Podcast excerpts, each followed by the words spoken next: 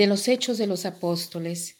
En aquellos días, puestos en libertad Pedro y Juan, volvieron al grupo de los suyos y les contaron lo que les habían dicho los sumos sacerdotes y los ancianos.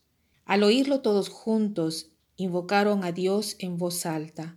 Señor, tú hiciste el cielo, la tierra, el mar y todo lo que contienen.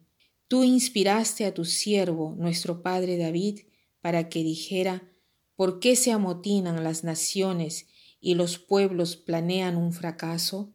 Se alian los reyes de la tierra, los príncipes conspiran contra el Señor y contra su Mesías. Así fue. En esta ciudad se aliaron Herodes y Poncio Pilato con los gentiles, y el pueblo de Israel contra tu santo siervo Jesús, tu ungido, para realizar cuanto tu poder y tu voluntad habían determinado.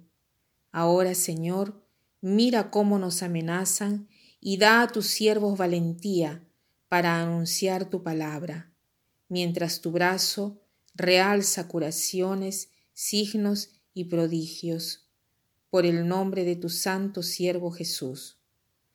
Al terminar la oración, tembló el lugar donde estaban reunidos, los llenó a todos el Espíritu Santo y anunciaban con valentía la palabra de Dios. Este pasaje pertenece a los Hechos de los Apóstoles, el segundo libro del evangelista Lucas. El evangelista Lucas, además de escribir su Evangelio, ha presentado estos escritos que se llaman Hechos de los Apóstoles, porque presenta la actividad de los inicios eh, de la primera iglesia, de los primeros apóstoles y en particular de Pedro y Pablo. En este pasaje, San Lucas cuenta que se obró un milagro por obra de Pedro y Juan, o sea que había un, eh, un tullido, un hombre tullido que pedía limosna delante de la iglesia, y Pedro y Juan, pasando por ahí, cuando lo vieron, le dijeron, mira, nosotros eh, no tenemos ni oro ni plata, pero lo que podemos eh, hacer lo hacemos.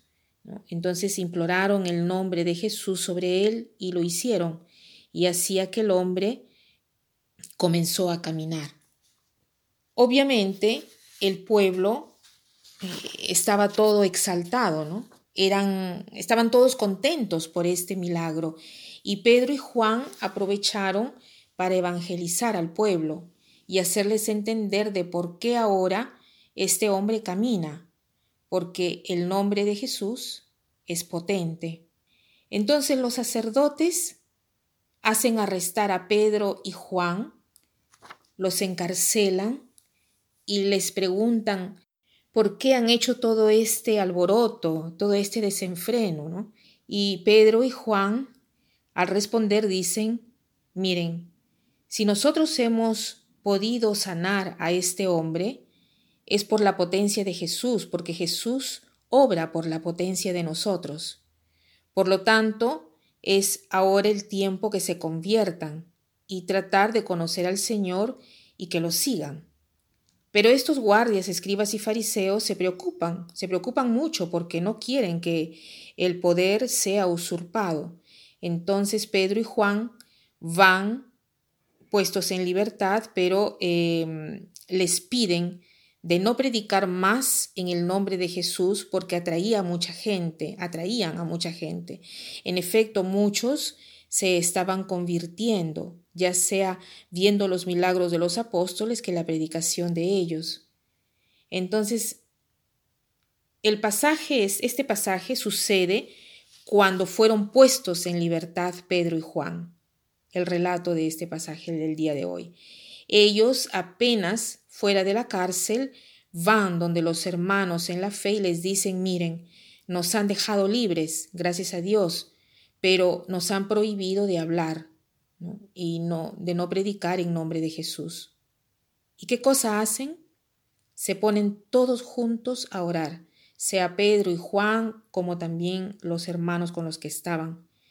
Y la oración, ¿cómo se desarrolla? En primer lugar, dan gracias, Dicen, gracias Señor. Se reconoce la potencia en la historia de la salvación y en la historia de ellos. Y después no piden de ser liberados de las amenazas de estos sacerdotes, ni de ser liberados de la persecución, sino que piden la fuerza, la valentía, la serenidad, el coraje de anunciar a todos los pueblos las maravillas del Señor.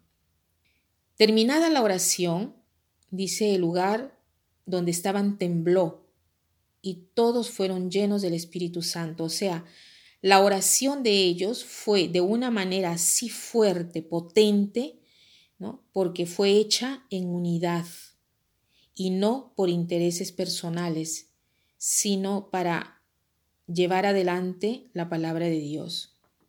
¿Qué cosa nos dice este pasaje a nosotros? Nos dice que cuán potente es nuestra oración cuando la hacemos en unidad, cómo nos da la valentía para seguir adelante, nos da serenidad para seguir en las dificultades y cuánto es importante que cuando oramos no debemos pensar en nuestras dificultades, sino en primer lugar en Dios, confesar su omnipotencia y providencia.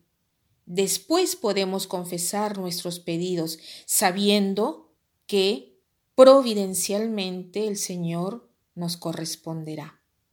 Con esta confianza, dirijámonos siempre al Señor y quisiera terminar con esta frase que dice así, quien se sabe arrodillar delante del Señor, sabrá estar en pie delante de cada circunstancia.